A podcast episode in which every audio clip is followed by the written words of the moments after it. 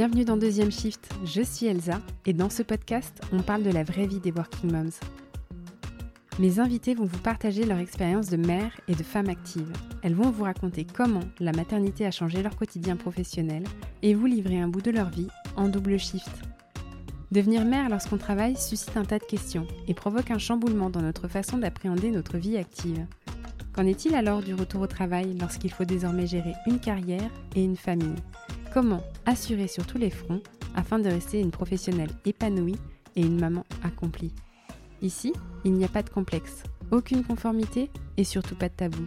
Seulement des histoires authentiques, sans filtre et sans jugement, vibrantes et inspirantes.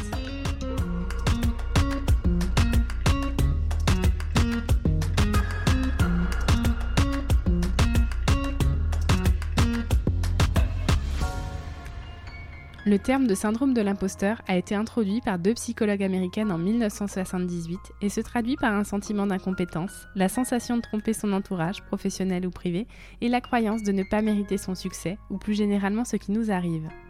Ce syndrome touche énormément d'entrepreneurs, affecte vraisemblablement plus de femmes que d'hommes, et donc c'est finalement autour de cette question du complexe d'imposture que s'est articulée ma conversation avec Gaëlle Lamoureux, 33 ans et graphic designer indépendante depuis plus de 10 ans. Pour ce 39e épisode de Deuxième Shift, Gaëlle est revenue sur son parcours professionnel, dont les débuts ont été très marqués par ce phénomène de l'imposteur, mais également sur son parcours parental et maternel, rôle qui lui offre aussi un bon nombre de complexes quant aux autres mamans. J'ai adoré échanger avec Gaëlle, si délicate et spontanée, et je suis très fière de pouvoir vous proposer un épisode riche en partage d'expériences, mais également en astuces et outils concrets pour organiser son quotidien pro et perso de manière efficace et en minimisant la surcharge ou la frustration liée au temps qui file.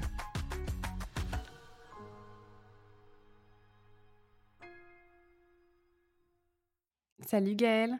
Bonjour.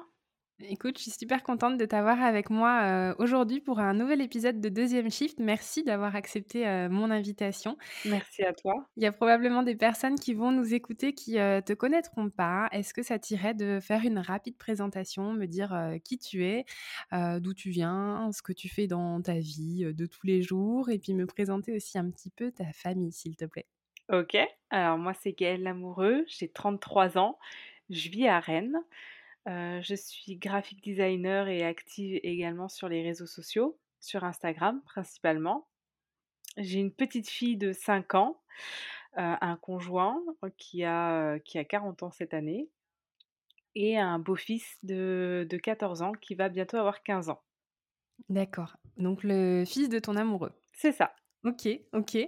toi, tu m'as dit hein, que tu es graphic designer. Tu tu l'as pas précisé, mais tu travailles à ton compte. Oui, Est-ce que tu pourrais m'en dire un peu plus sur comment est-ce que tu as eu envie de te lancer dans l'aventure freelance, l'aventure de l'entrepreneuriat? Où est-ce que tu en étais? Quel âge est-ce que tu avais? Et, comment ça t'est venu de, te lancer voilà, dans cette activité-là? Alors, j'ai eu un cursus scolaire banal en fait pour devenir graphic designer. J'ai fait des études en, com à Paris et j'avais envie de compléter cette étude en histoire de l'art et donc je suis partie à la fac. Donc là, rien à voir avec le graphic design. Et en parallèle, je cherchais cherchais un poste de graphic designer euh, que je ne trouvais pas. Et du coup, sur les bancs de la fac, j'ai décidé d'ouvrir, euh, de créer mon propre job en fait, euh, puisque je ne trouvais pas de, de job à côté en, en, tant que graphiste. Donc, j'ai créé mon propre emploi et je suis devenue freelance sur les bancs de la fac. Ok, donc en parallèle de tes études c'est ça, en parallèle de mes études en licence d'histoire de l'art, j'ai monté ça petit à petit avec des petites missions. Ouais, comment t'as fait pour trouver tes premiers clients? Les premiers clients, je les avais déjà puisque j'en ai récupéré de mon ancien stage que j'avais fait en agence à Paris pendant mes études, avec qui ça, s'était bien passé, qui cherchait des freelances car moins cher qu'une agence. Donc j'ai un peu récupéré quelques clients et mon agence dans laquelle j'étais en stage était ok là-dessus. On était, on s'était mis d'accord là-dessus. Donc ça, ça m'a permis de, de faire mes, mes premières armes et ensuite j'ai j'ai beaucoup bougé sur Rennes et les alentours à des événements pour me faire connaître et tout ça. Je suis allée vers les autres, en fait, vers les entreprises. J'ai multiplié les rendez-vous, les rencontres, tout ça. Et après, ben, il suffit qu'il y ait une personne qui, qui vous donne votre chance dans le local. Et ensuite, ça fait boule de neige, ça fait bouche à oreille. Il suffit de bien travailler, bien prendre soin de son client, et puis après, ça, ça fonctionne tout seul. Quoi. Et alors là, tu étais dans une configuration où tu étais déjà en couple avec ton chéri et donc déjà la belle maman d'un petit garçon. C'est ça. Ouais, ouais. J'ai rencontré Jean. J'étais en école de com à Paris. Donc je revenais de temps en temps le week-end et quand j'ai décidé de, d'aller à la fac, du coup on a habité ensemble et bah, je suis devenue belle-maman à mi-temps puisque la garde était partagée. Donc en même temps il y avait la fac, la création de l'entreprise et un petit bonhomme, un petit bout de chou à s'occuper qui avait à l'époque 3-4 ans. Ok, ok. Donc un peu projeté dans une configuration de vie à laquelle tu t'étais pas forcément attendue immédiatement, j'imagine? Non, pas du tout. Vraiment pas. tu l'as dit, hein, tu t'es créé ton propre job parce que tu trouvais pas de boulot. Est-ce que c'était quelque chose, une solution que tu avais envisagée de manière temporaire ou tu t'es dit une fois que je crée mon agence et que j'ai, je suis graphic designer freelance, je le resterai et, c'est comme ça que j'ai envie de, faire évoluer ma vie professionnelle, en tout cas en tant qu'indépendante? Non, au début, c'était complètement temporaire. Je je sais pas pourquoi je m'entêtais à vouloir être salariée parce que j'avais peut-être déjà une configuration familiale et je savais qu'il fallait une sécurité de l'emploi et tout ça. Et pour moi, l'activité salariale, c'était la, chose la plus sécurisante pour, bah, pour notre cas de figure, en fait, familial. Et puis, à force d'aller faire des, entretiens d'embauche et tout ça en agence de com, j'ai au fur et à mesure pris conscience qu'il y avait aucun poste qui me plaisait. J'y allais, mais ça me plaisait pas forcément beaucoup, beaucoup.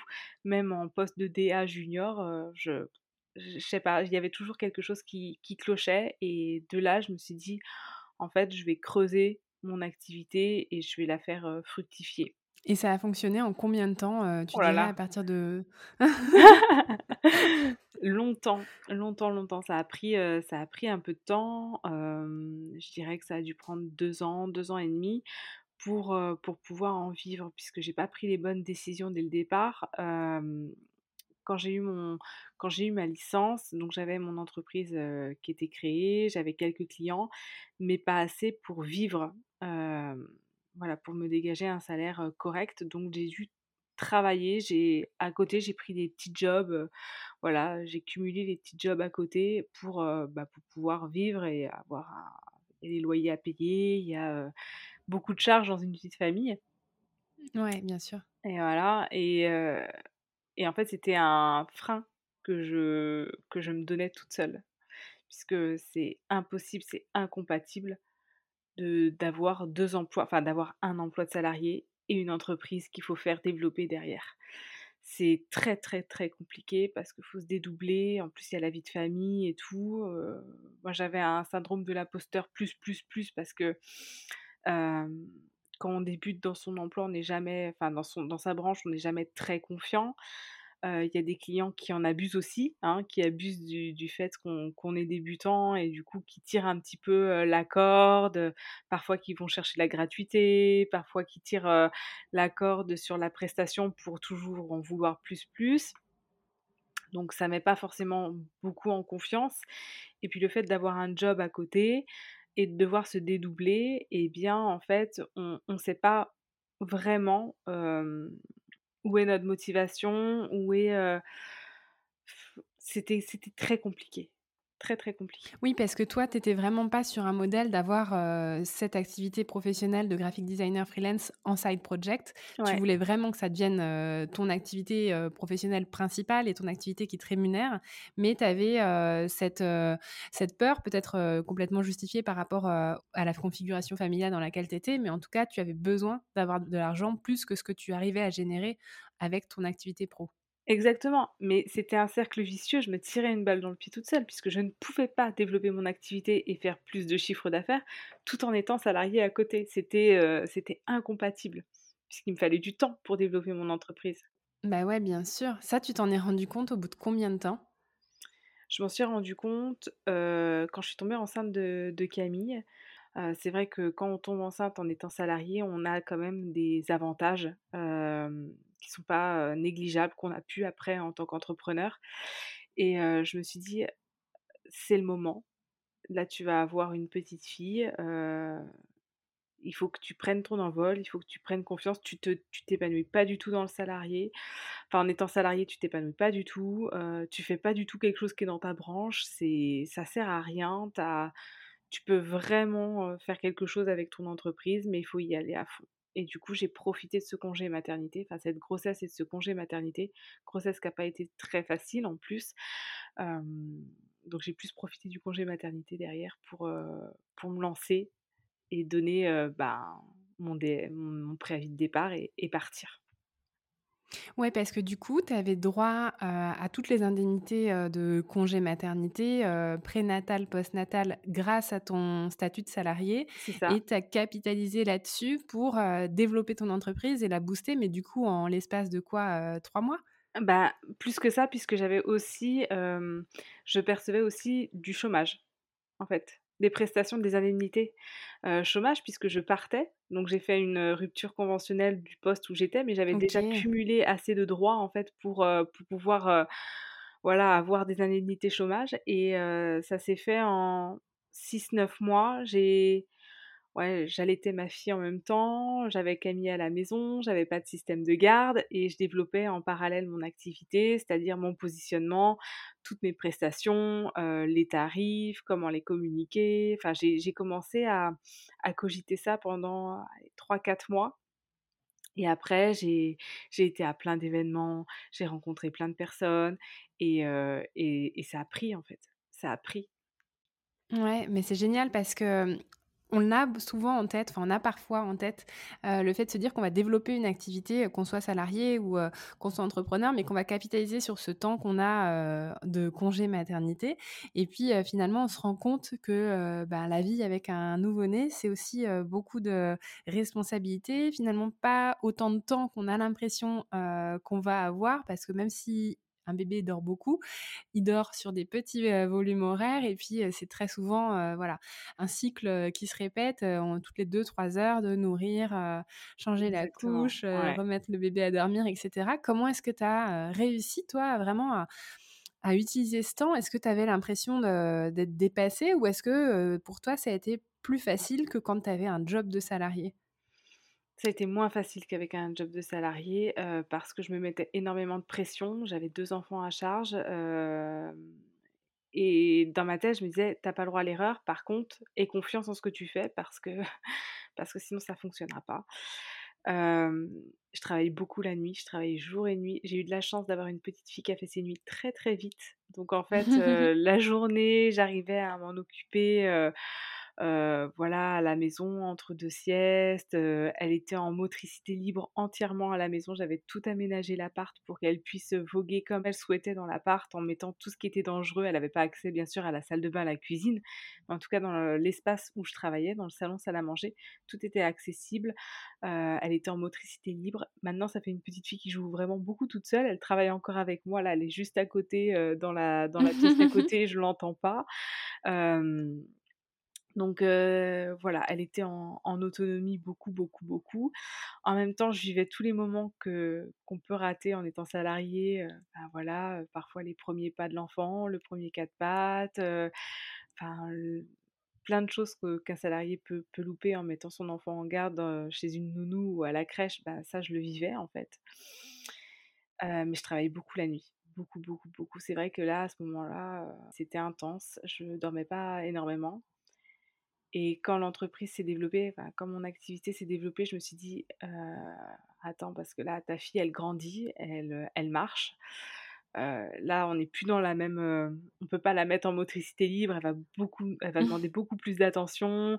puis même. Ils ont accès plus haut. voilà, c'est ça. Là, ça commence à parler, tout ça. Donc, donc j'ai cherché un système de garde plus activement. Mais est-ce que quand tu l'avais avec toi dans les premiers temps, c'était une volonté de ta part de la garder et de pouvoir bosser avec elle? Ou est-ce que c'était parce que tu n'avais pas trouvé de mode de garde qui correspondait à ce que tu recherchais en termes de volume horaire, en termes de, de prix ou toutes ces choses-là? Ouais, j'ai pas trouvé ce qui me correspondait. Du tout, du tout, du tout. Tu cherchais quoi, toi? Bah, J'ai cherché une assistante maternelle et puis ça l'a pas, ça l'a pas fait. J'avais trouvé quelqu'un et ça l'a pas ça l'a pas fait. Je l'ai retiré du coup et là je me suis dit: «C'est trop tard pour trouver quelqu'un». C'est là les crèches en fait, c'était des listes d'attente à n'en plus finir.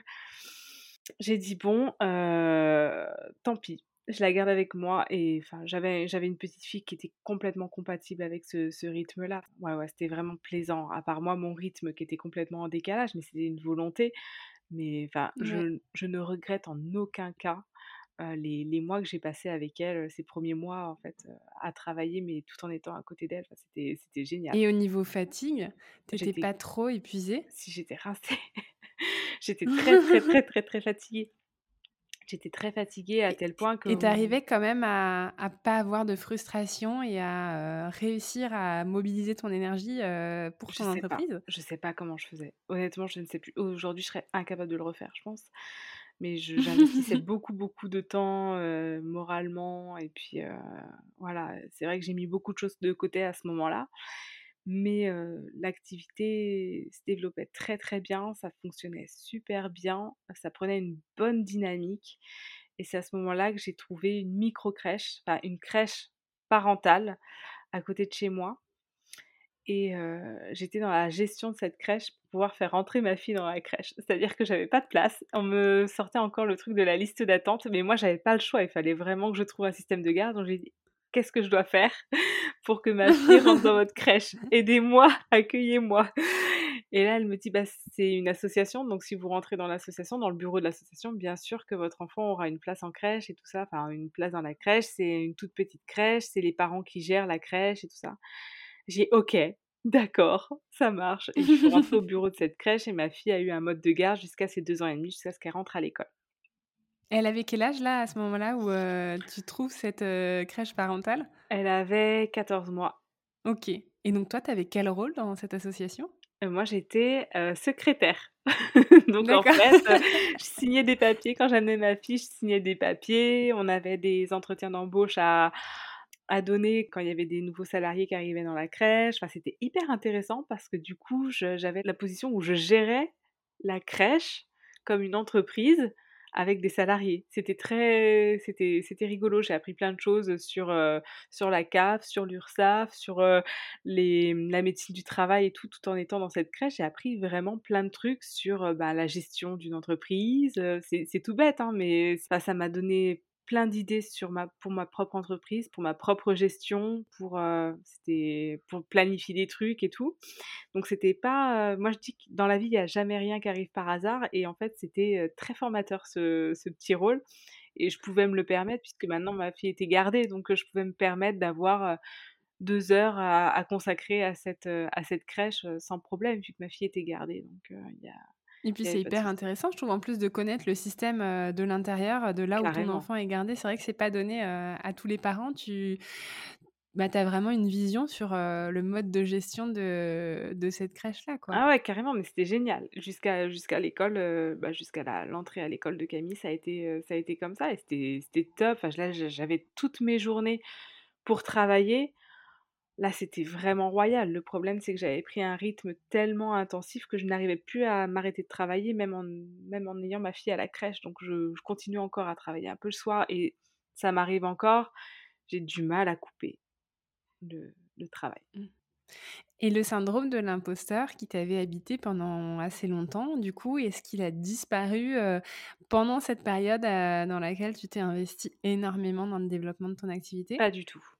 En fait, le syndrome de l'imposteur, il est toujours là, heu, il évolue.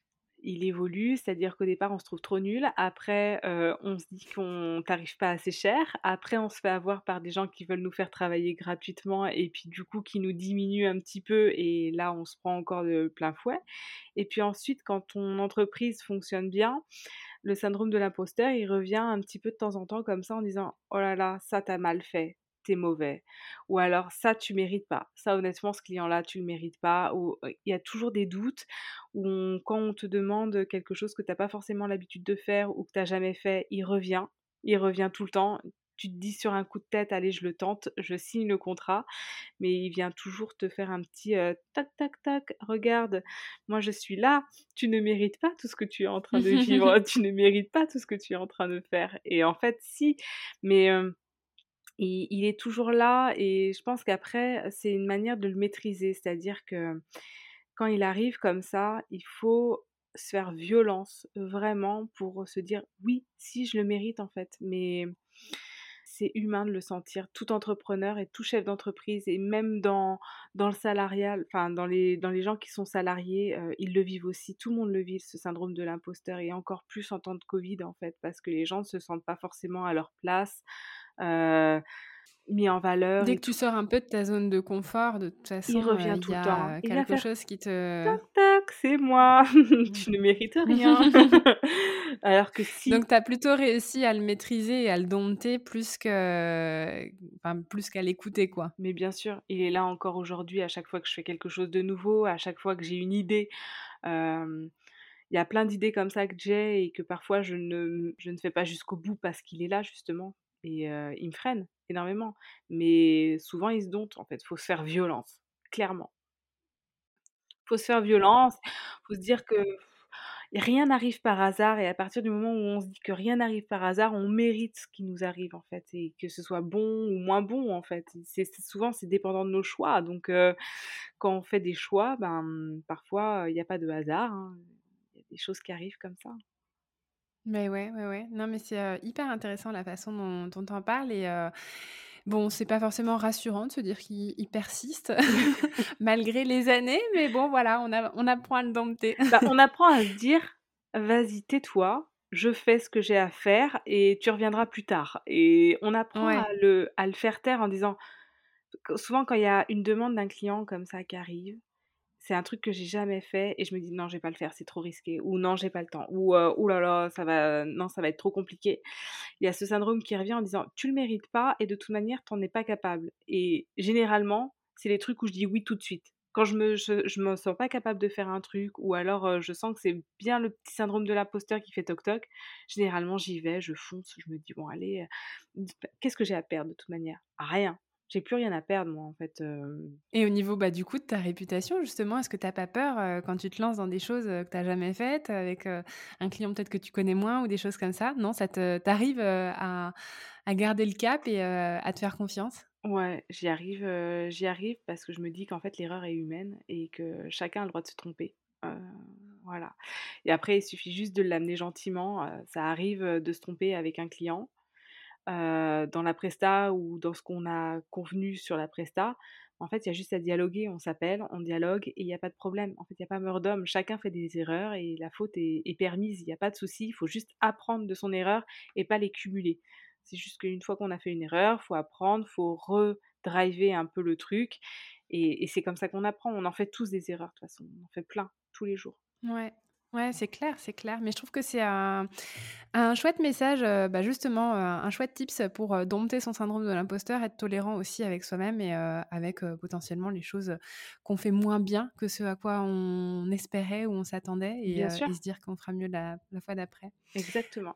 Pendant toutes ces années, vous étiez toujours en configuration de parents de deux une semaine sur deux et parents de une toutes les semaines. Voilà, c'est ça. Ouais. Ok, ok. tu me l'avais expliqué en off, toi, ton chéri, il a des horaires qui sont décalés. Ouais, on a oublié de parler de ça, mais en effet, mon, conjoint, en plus, on s'est donné un petit, un petit challenge supplémentaire, c'est-à-dire qu'il a en horaire décalé, il travaille en 3-8. une semaine, il va travailler de nuit, une semaine, il va travailler du matin, et une semaine, il va travailler d'après-midi. Donc, je ne peux pas compter sur lui également pour soit garder Camille, soit, voilà, en termes de gestion, ça ça peut être compliqué.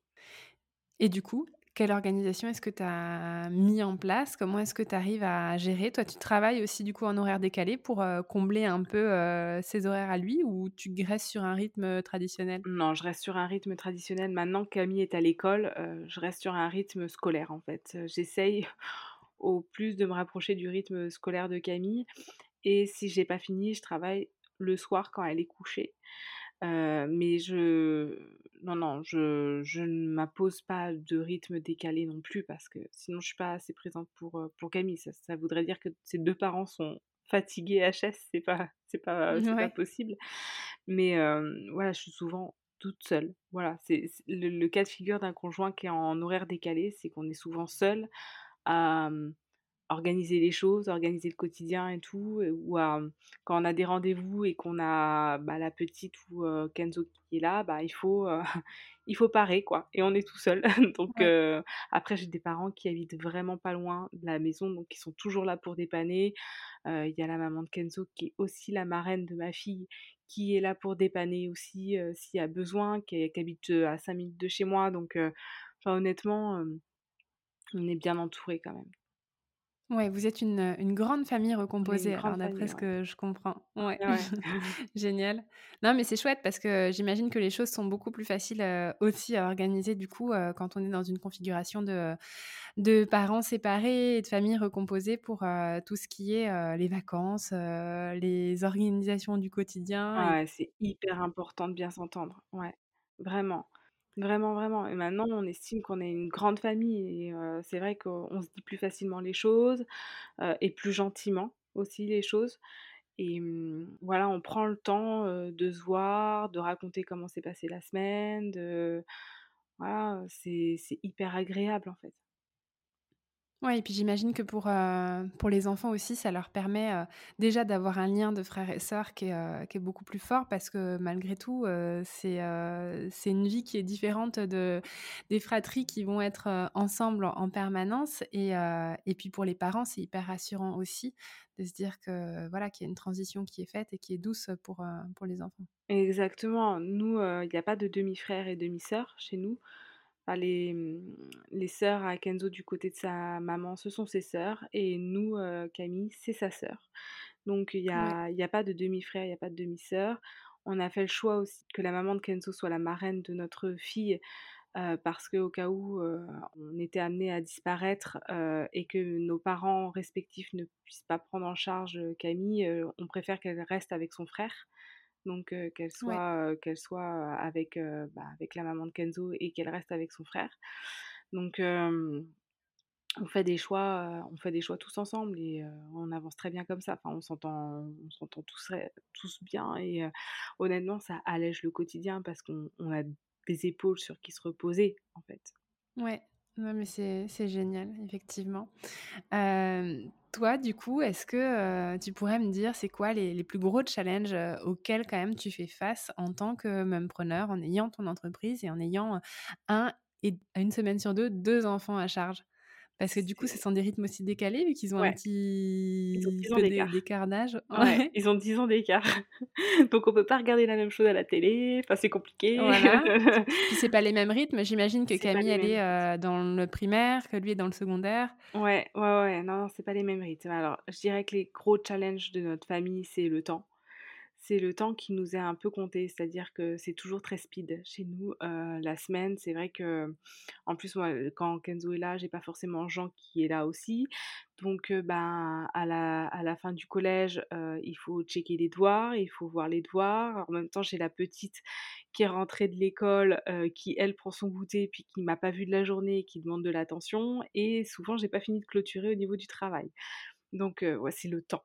C'est le temps, c'est le plus gros challenge parce qu'en termes d'organisation, en termes d'organisation, c'est moi qui suis complètement tête en l'air et qui ne veut pas forcément organiser au millimètre près le rythme de ma famille parce que je veux laisser la liberté à chacun, de faire ce qu'il a envie au moment où il a envie. Si ma fille a envie de se doucher après, man le repas du soir, j'ai pas envie lui dire: «Non, non, l'organisation c'est avant le avant le repas». Non, j'ai vraiment, il y a des contraintes autres toute la journée. Quand on est tous ensemble, j'ai envie de mettre pas trop de contraintes, c'est le temps. Une organisation souple.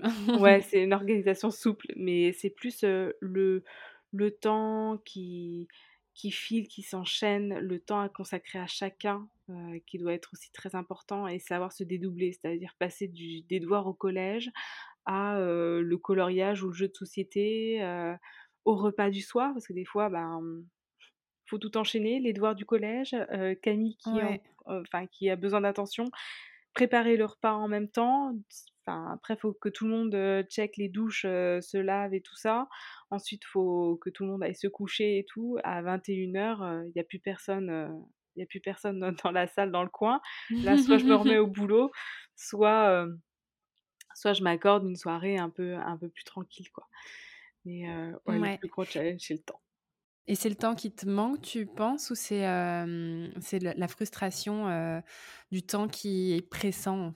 Moi, je trouve que c'est le temps est pressant. En fait, tout passe très vite. Tout, tout, tout, va, tout va très très vite. Ça te met une charge mentale, du coup, ou tu dirais que ça va, tu gères, mais que ça frustre de ne pas avoir plus de, de moments ensemble? Ah si, moi, je, dis souvent qu'il me faudrait des journées de 48 heures pour tout boucler ah ce que j'ai envie de faire dans la journée.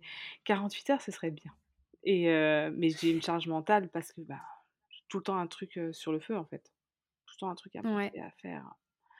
Et c'est très frustrant. Et comment tu arrives à gérer ça? Cette frustration justement de se dire que, ben, enfin, en gros, chaque journée, tu n'as pas fini ce que tu avais à faire. quoi. Avant, je le vivais, je le vis, enfin, avant, j'avais un, je faisais l'erreur de me faire des to doux bien trop longues dans ma journée.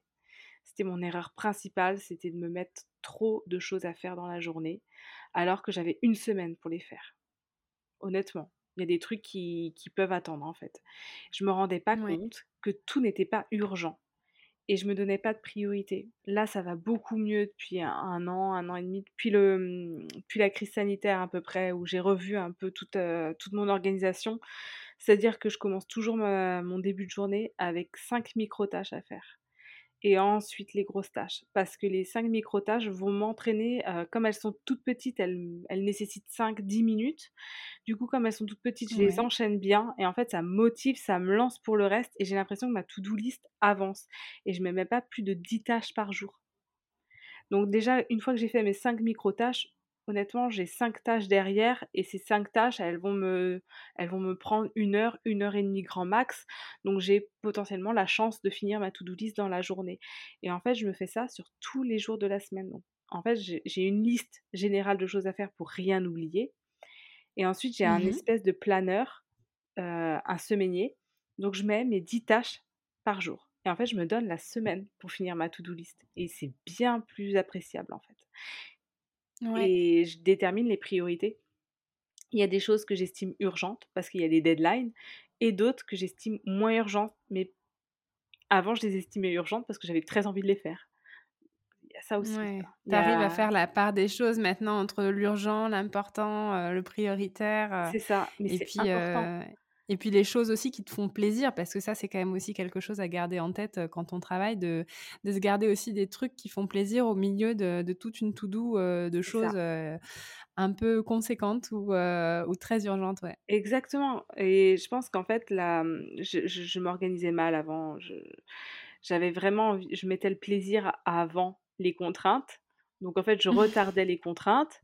Sauf qu'au bout d'un moment, quand on retarde les contraintes, bah en fait, c'est pire que tout. Parce que cette contrainte qui aurait pu faire cinq minutes, bah du coup, elle va te prendre une demi-heure parce que tu as laissé traîner pendant un mois, quoi.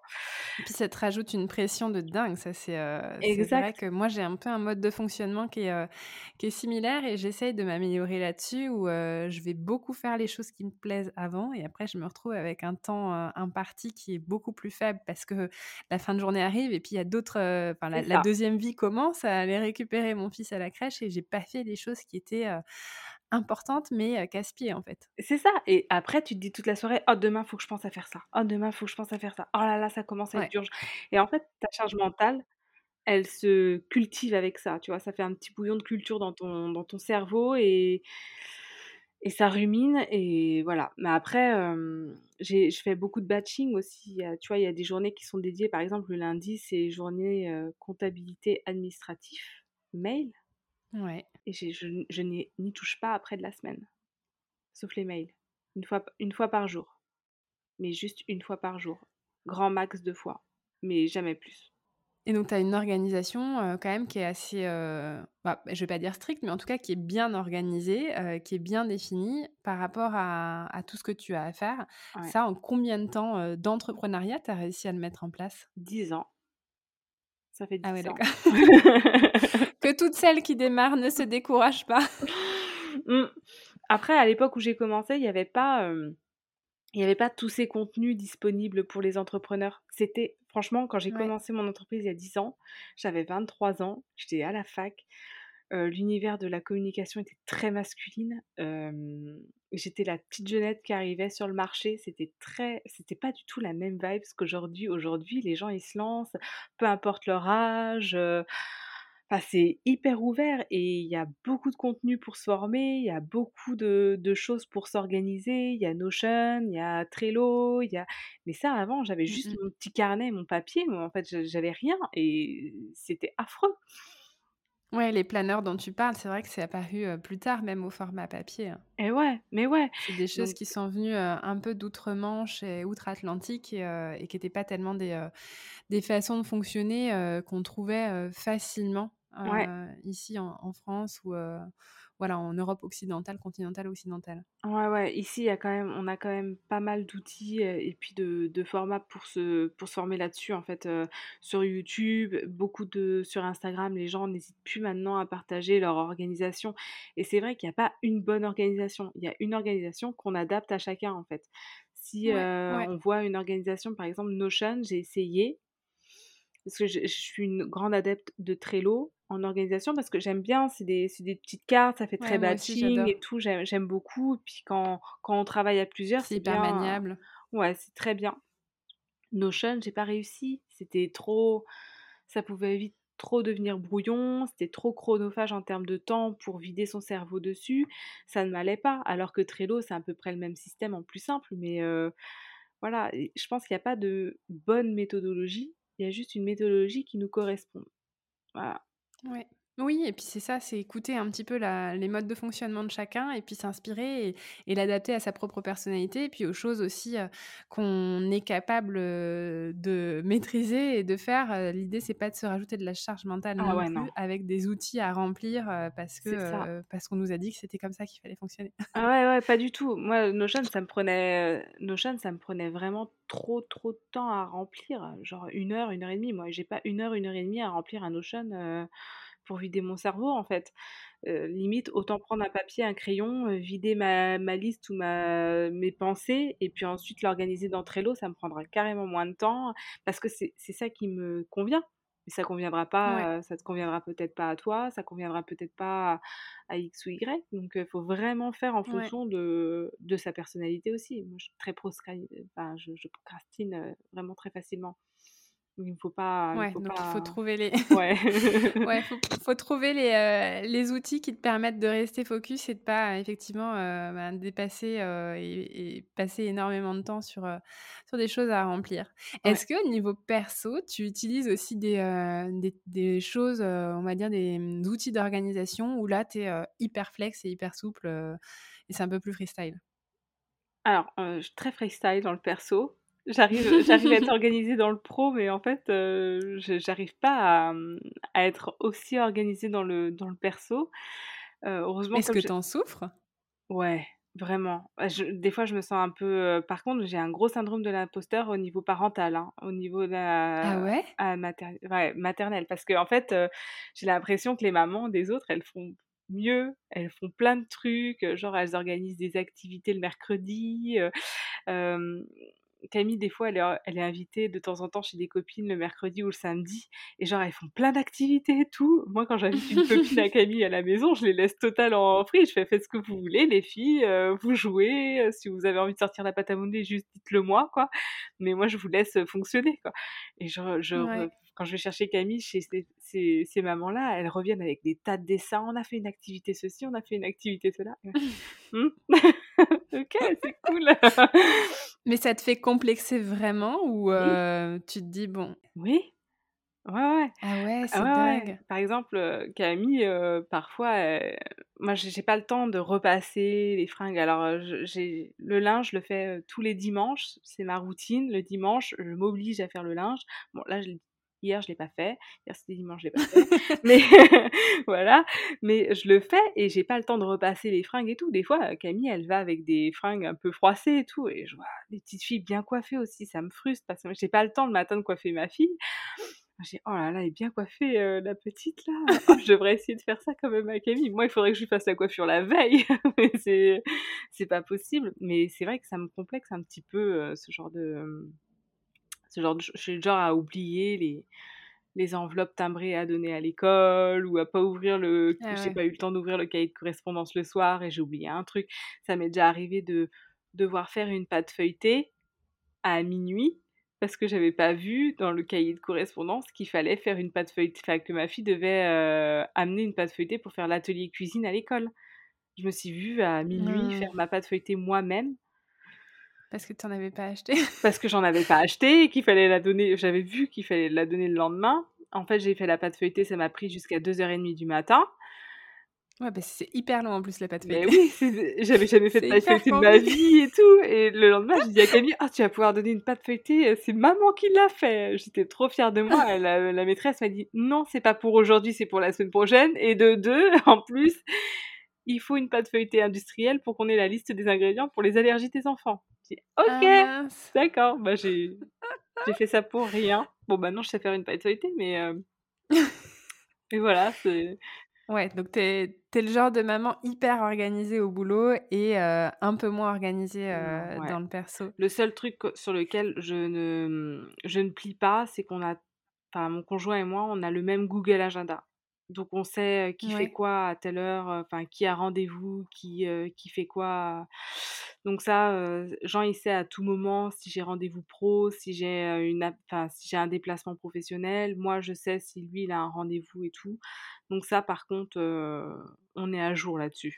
Mmh, C'est c'est pas mal ça d'avoir un agenda partagé. C'est pas toujours euh, possible quand euh, on a des agendas d'entreprise, quand on est salarié, mais d'avoir un agenda partagé aussi sur, euh, sur les horaires et les rendez-vous perso ou Ouais. euh, qui. euh, Ah mais on a un code couleur. Quand c'est pour Kenzo, c'est jaune. Quand c'est le pro, enfin quand c'est le perso, c'est rouge. Quand c'est le pro, c'est bleu. Enfin c'est, on a un- tout un code euh, sur notre agenda. On sait, euh, on sait comment va se passer la semaine en gros pour chacun. Ouais, mais ça c'est pas mal aussi. Effectivement, je trouve que c'est une un bon truc euh, potentiellement à s'inspirer pour les personnes euh, qui, euh, qui galèrent un peu euh, dans le- les agendas conjoints. euh, si, ça les, si ça les inspire, euh, c'est une bonne idée, euh, les codes couleurs et le Google Agenda partagé. Mais oui.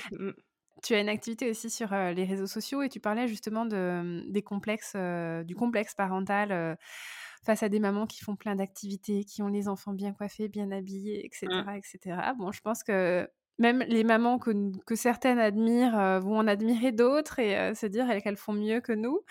Comment est-ce que tu gères ce rapport euh, à la parentalité, à la maternité sur les réseaux sociaux? Quelle distance est-ce que tu arrives à mettre entre ce que tu vois chez les autres et, euh, et ce qui pourrait potentiellement bah, renforcer ton syndrome de l'imposteur ou ton complexe d'infériorité maternelle?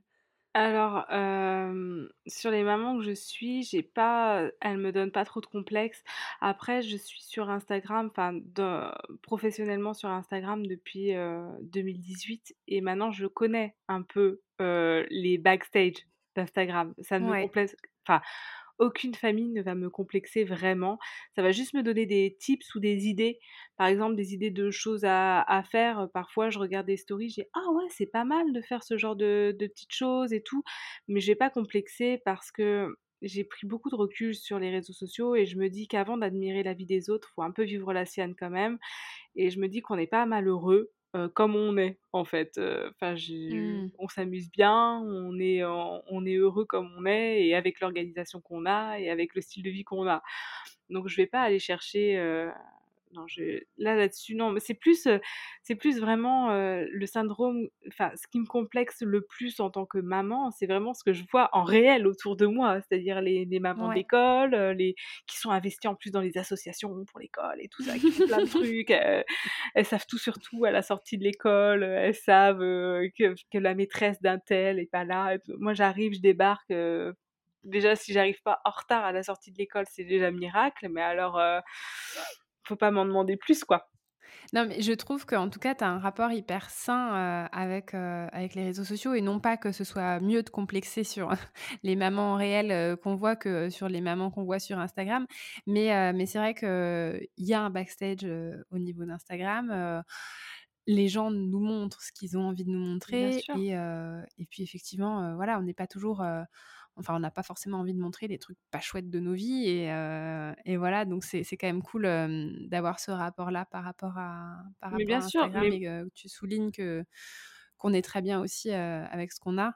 Mais bien sûr, mais moi la première, hein, j'ai des backstage aussi. et moi aussi, ma fille, elle pleure. Moi aussi, ma fille, des fois, elle fait des crises. euh, mais c'est pas, j'ai pas envie de le montrer sur les réseaux. J'ai j'ai pas envie de, de montrer ça. Et en fait, j'ai pris conscience de tout ça euh, sur les personnes que je suis. Je sais qu'elles ont elles ont les mêmes problèmes que moi et qu'elles suivent le même, les mêmes crises pour les enfants. Les enfants passent tous par des, des phases, plus ça. ou moins à tel ou tel âge. Je sais qu'ils les vivent aussi. Ils, ont, ils sont peut-être comme moi, ils ont peut-être pas forcément envie de montrer ce côté-là de leurs enfants parce que ben, les, or- Bien les sûr. enfants, c'est aussi un petit jardin secret. Ils n'ont pas forcément envie qu'on mette ça en avant. Enfin, ou retrouver ça plus tard. Donc, euh, C'est ça, c'est ça. Et moi, j'avais beaucoup aimé, j'avais, eu Lola heu, avec qui j'avais enregistré en jan fin janvier. L'épisode est sorti début février et qui disait: «Moi, j'ai pas envie de mettre en avant des choses sur mes enfants qui pourraient, les complexer ou avec lesquelles elles pourraient être mal à l'aise plus tard» et donc je trouve que c'est, quand on décide d'exposer ses enfants, un rapport qui est plutôt, plutôt sain à aux réseaux sociaux par bien rapport aux sûr. enfants. Et ça veut pas dire qu'elle vit pas aussi des, des, des moments Et ouais, elle le raconte des fois aussi en disant, voilà, ça c'est la story, heu, que j'ai prise où elles sont toutes mignonnes et puis, heu, après, heu, c'était la grosse crise de nerfs, les pleurs, les tirages de cheveux, voilà, c'est partout pareil, de toute façon ça sûr. reste des enfants. Bien sûr, à partir du moment où on a pris conscience de ça, il n'y a pas d'idéal en fait sur Instagram. Il y a juste des personnes qui, qui montrent ce qu'elles ont envie de montrer ou en tout cas la meilleure facette d'eux-mêmes. C'est comme un entretien d'embauche. On va pas montrer, on va pas montrer ses défauts forcément à un entretien d'embauche. Bah, en fait, sur Instagram, on n'a pas forcément envie, même dans la vie courante, on n'a pas forcément envie de dire quand ça va pas. On n'a pas en- forcément envie de se plaindre de ce qui va pas dans sa vie aux autres, à nos amis. euh, ou à des gens qu'on connaît pas forcément. Et les réseaux sociaux, c'est beaucoup des ouais, gens qu'on connaît pas forcément.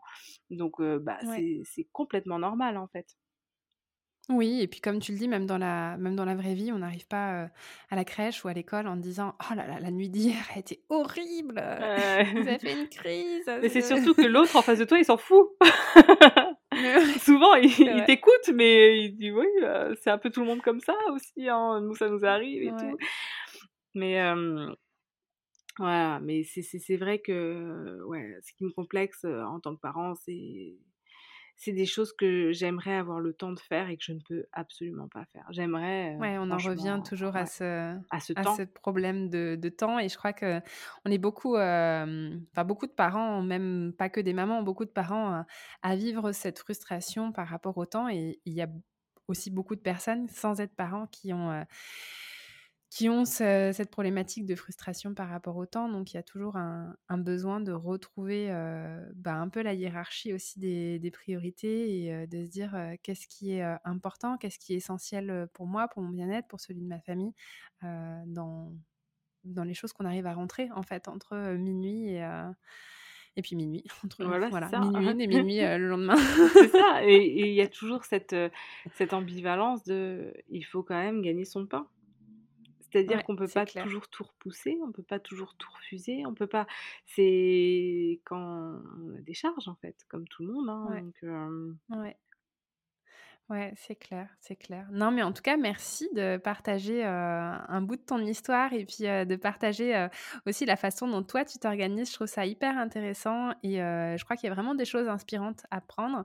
Merci d'en avoir, hem, dit un peu plus aussi sur ce syndrome de l'imposteur, pro et ce syndrome de l'imposteur parental. C'est la première fois qu'on évoquait effectivement ces questions de de complexes parentaux et en fait, je crois que tout le monde en a.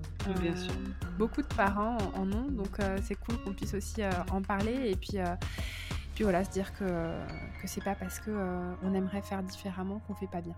Oui, voilà. c'est ça. Exactement, c'est une très belle conclusion. Merci Gaëlle pour ton temps aujourd'hui et Merci puis, à à très bientôt. À bientôt.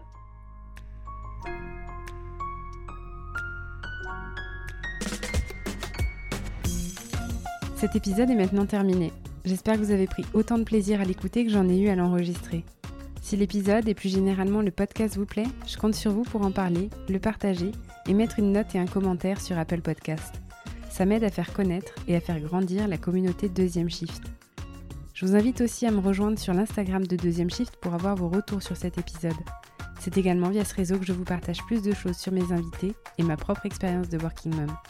J'y crée une communauté bienveillante, inspirante et décomplexée quant à nos galères et nos succès carrière et maternité. Nous, on se retrouve par ici lundi prochain pour une nouvelle histoire de Working Mom. Et d'ici là, portez-vous bien.